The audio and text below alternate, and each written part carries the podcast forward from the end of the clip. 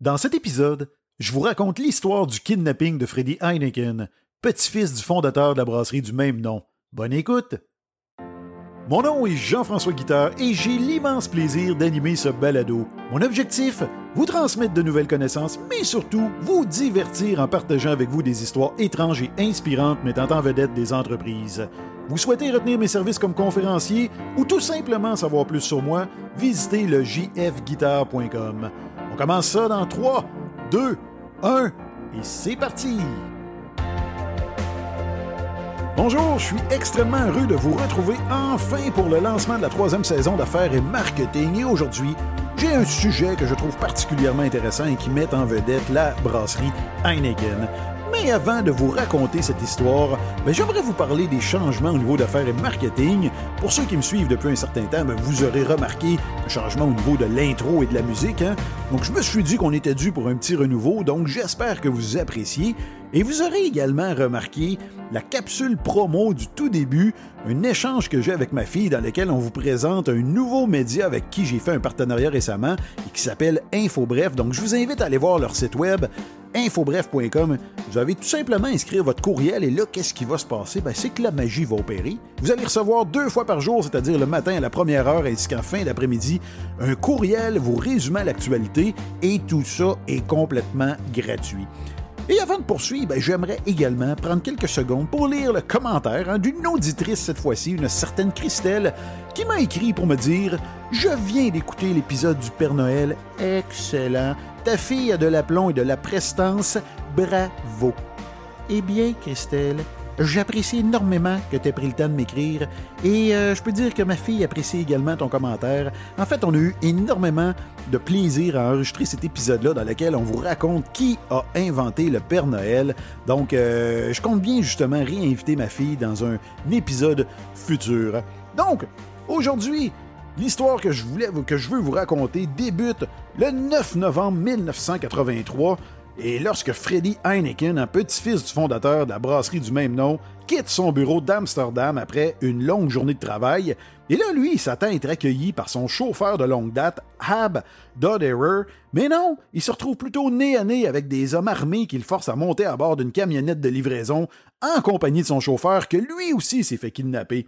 Et Heineken était l'un des hommes les plus riches d'Europe à l'époque, qui avait fait de la brasserie familiale une entreprise mondiale valant plusieurs milliards de dollars, et il ignorait bien entendu à l'époque que son manoir, son bureau et sa routine quotidienne étaient surveillés depuis plusieurs mois par une bande, de criminels. Et qui étaient ces criminels? Ben, je vais vous le dire, il s'agit de Cor Van Hout, Willem Hollider, Franz Major, Jan Bueller et Martin Herkims, et eux autres, ils se connaissaient depuis de nombreuses années, soit depuis l'adolescence, pour la plupart d'entre eux. Ils étaient originaires d'un quartier difficile de la capitale néerlandaise et ils avaient planifié le kidnapping du milliardaire avec soin, ce qui devait leur rapporter plusieurs millions de dollars.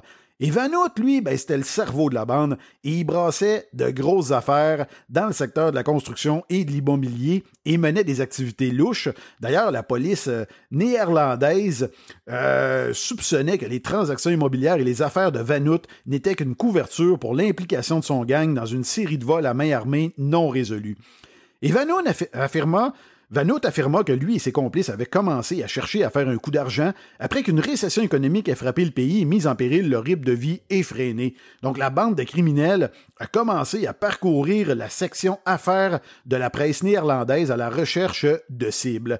La victime parfaite devait être très riche hein, parce qu'elle devait être en mesure de payer une rançon rapidement et ceci devait leur assurer une sécurité financière pour le restant de leur jour. Et Heineken était déjà dans le collimateur des hommes pour des raisons autres que sa richesse démesurée. Vanout a raconté qu'enfant, ben, il regardait furtivement la Mercedes-Benz du mania de la bière mais surtout le père de son ami et acolyte Hollider, un autre membre du groupe de criminels, ben lui, son père avait travaillé plusieurs années pour la brasserie avant d'être licencié, donc Hollider avait une certaine amertume envers Heineken. Donc après avoir choisi euh, Heineken comme cible, ben, les hommes ont trinqué avec du champagne dont Pérignon, à rien de moins, et ça lors d'une soirée du Nouvel An, et ont mis en œuvre leur plan pour piéger le milliardaire.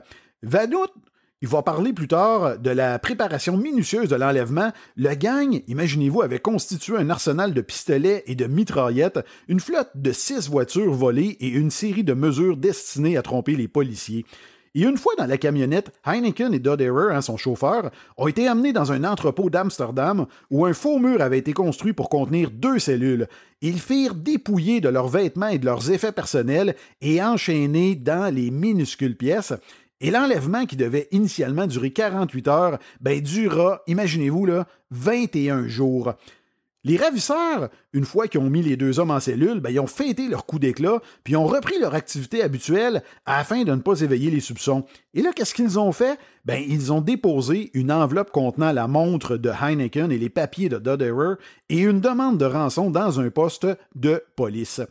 Et une fois l'argent amassé, la police devait signaler que la rançon était prête en publiant une annonce dans un journal néerlandais et c'était quoi cette annonce-là? C'était un genre de message codé qui se lisait comme suit La prairie est verte pour le lièvre.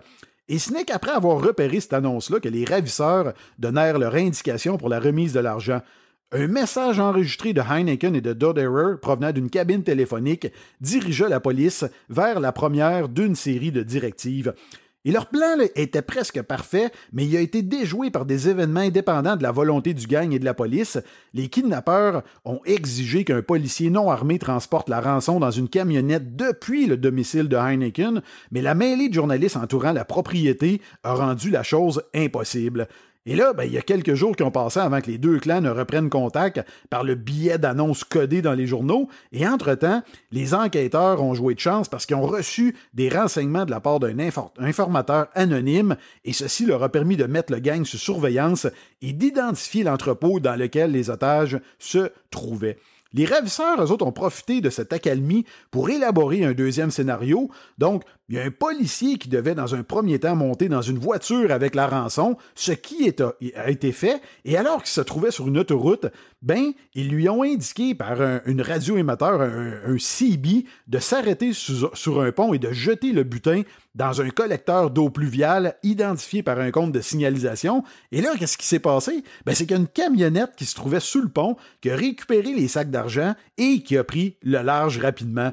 Et là, la gang s'est rendue où? Mais ben, ils se sont rendus dans une zone boisée d'Amsterdam pour y enterrer l'argent dans des barils et ont ensuite pris la fuite. Comment? Ben, tout simplement à bicyclette. Mais le lendemain, ils se sont aperçus qu'ils étaient sous surveillance policière. Et là, évidemment, l'inquiétude s'est emparée d'eux autres et ils ont organisé une rencontre d'urgence pour établir un plan. Mais le gang était divisé. Il y a certains d'entre eux qui souhaitaient fuir les Pays-Bas alors que d'autres souhaitaient rester. Major, lui, par exemple, décida de rester, tandis que Van hein, le chef de la bande, et son acolyte Hollider, eux autres, ont choisi la fuite.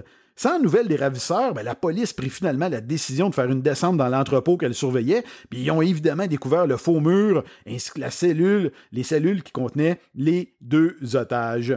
Quant aux gangs, eux autres, ben, ils ont pris soin de récupérer l'équivalent d'environ 2,5 millions de dollars américains. Ça, c'est environ le quart du butin avant de disparaître. Puis le reste de l'argent, ben, elle, fut récupéré par les autorités après que des promeneurs aient découvert le butin enterré.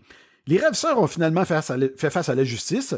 Il y a Yann lui, a été condamné à 12 ans de prison pour son rôle dans l'enlèvement, puis a purgé une autre décennie de prison pour le meurtre d'un agent frontalier néerlandais en 1994. Franz Major, lui, s'est rendu à la police après avoir prétendument brûlé sa part de la rançon sur une plage. Il s'est échappé ensuite d'un établissement médical après avoir fait semblant d'être atteint d'une maladie mentale et s'est réfugié au Paraguay, mais il a finalement été extradé vers les Pays-Bas en 2002 après une longue bataille juridique. Et lui, son histoire n'était pas terminée parce qu'il a été atteint par balle par la police néerlandaise en 2018 alors qu'il tentait de dévaliser un fourgon blindé de transport de fonds et il fut reconnu coupable et condamné à trois ans de prison pour ce crime. Le plus jeune membre du gang, Martin Herkams, lui qui était âgé de seulement 21 ans au moment des faits, ben lui a été condamné à 9 ans d'emprisonnement. Il a ensuite été arrêté en 1996 pour trafic de drogue en Espagne et a disparu de la sphère publique jusqu'à ce qu'un différent avec des investisseurs fasse la une dans la presse locale au Panama. Vanout, lui, et Hollider, eux autres, ont été retrouvés après quelques années de cavale en France et ont été extradés et finalement condamnés pour l'enlèvement en 1987. Mais l'histoire s'arrête pas là parce qu'en 2003, Vanout fut criblé de balles devant un restaurant d'Amsterdam. Il était impliqué dans le crime organisé. Il avait survécu à deux précédentes tentatives d'assassinat. Et Hollider, qui était son, autrefois son meilleur ami de Vanout et surtout son beau-frère, hein, parce que sa sœur Sanja était mariée à Vanout, ben c'est lui, Hollider, qui, aurait commandé l'assassinat de Vanout. Le procès pour ce meurtre, ce meurtre dura quatre ans, soit de 2015 à 2019. On y apprit notamment que Hollider avait appelé sa sœur la nuit du meurtre pour réclamer l'or détenu par Vanout, qui à son insu serait utilisé pour payer les tueurs de son mari. Et un moment crucial du procès, ben, il a eu lieu lorsque la cour a entendu des enregistrements secret réalisé par les sœurs de Hollider dans lequel il menaçait de tuer Sanja et ses enfants. Et Hollider, lui, a été reconnu coupable d'avoir organisé le meurtre de Vanout en juillet 2019. Et lors du même procès, ben, il a également été reconnu coupable des meurtres de Thomas Van Der Bilge, lequel l'aurait aidé à blanchir le reste de l'argent de la rançon dans l'immobilier et les bordels, et de trois autres hommes liés au crime organisé néerlandais. Hollider a toujours nié les accusations et ses avocats ont fait appel de sa condamnation en 2019. Quant à Heineken, lui, il a créé une société de sécurité composée d'anciens policiers chargés de protéger sa famille et de traquer les kidnappeurs en fuite, et il fit fortifier sa maison, il fit blinder sa voiture, et on peut le comprendre. Et lui, il a continué de diriger la brasserie en tant que président jusqu'en 1989 et restant impliqué dans l'entreprise jusqu'en 2001. malheureusement, il rendit l'âme quelques mois plus tard, soit le 3 janvier 2002. Donc, ben, c'est ce qui met fin à cette histoire et j'espère que vous l'avez apprécié. Et si c'est le cas, prenez donc quelques instants pour me laisser un avis, un commentaire. Hein. Je le sais, des fois on le répète, on a l'impression que plusieurs le font, mais non, les gens ont souvent tendance hein, à soulever les points plus négatifs, mais quand c'est positif, je ne sais pas pourquoi, on a toujours une certaine réticence, mais je vous garantis que ça fait toute une différence. C'est très motivant de vous lire et de savoir que vous appréciez ce que je fais. Et comme je le dis toujours, ça l'aide énormément également au référencement, à la notoriété de mon podcast. Donc si vous l'écoutez actuellement sur Apple Podcast, vous descendez jusqu'en bas, vous avez une, une section avis et euh, recommandations. Vous pouvez mettre un 5 étoiles là-dessus, ça va être extrêmement apprécié. Et ce qui est intéressant, c'est que Spotify également offre depuis quelques semaines la possibilité de laisser une évaluation. Et là, je sais que vous êtes plusieurs à l'écouter sur Spotify parce qu'il y a déjà plus de 500 personnes qui sont abonnées à mon podcast via cette plateforme-là. Donc, si c'est le cas, ben, regardez en haut, il y a une petite étoile, vous avez juste à cliquer là-dessus, vous pouvez mettre un 5 étoiles et encore là, ça va m'aider énormément et ça va me démontrer toute votre appréciation. Vous pouvez également, si ce n'est pas déjà fait, évidemment, vous abonner au podcast sur une des plateformes, hein, Google, Apple ou euh, Spotify. Évidemment, vous avez des boutons joindre ou euh, vous abonner. Faites-le, vous allez être averti des prochains épisodes. Et justement, le prochain risque de vous intéresser parce que je vais vous raconter l'histoire de Sam Walton. Et c'est qui ça? Ben, c'est le fondateur de Walmart. Donc, une histoire vraiment intéressante. Vous pouvez également, je vous invite à visiter, comme je le fais toujours, le jfguitar.com. Hein, c'est mon site web. Là-dessus, vous allez avoir tous les épisodes de podcast, bien entendu, mais également mon blog, mon livre, Comment réussir sa pub, et également tous les sujets de mes conférences. Donc, sur ce, ben, je vous remercie encore une fois de me suivre et je vous dis à très bientôt.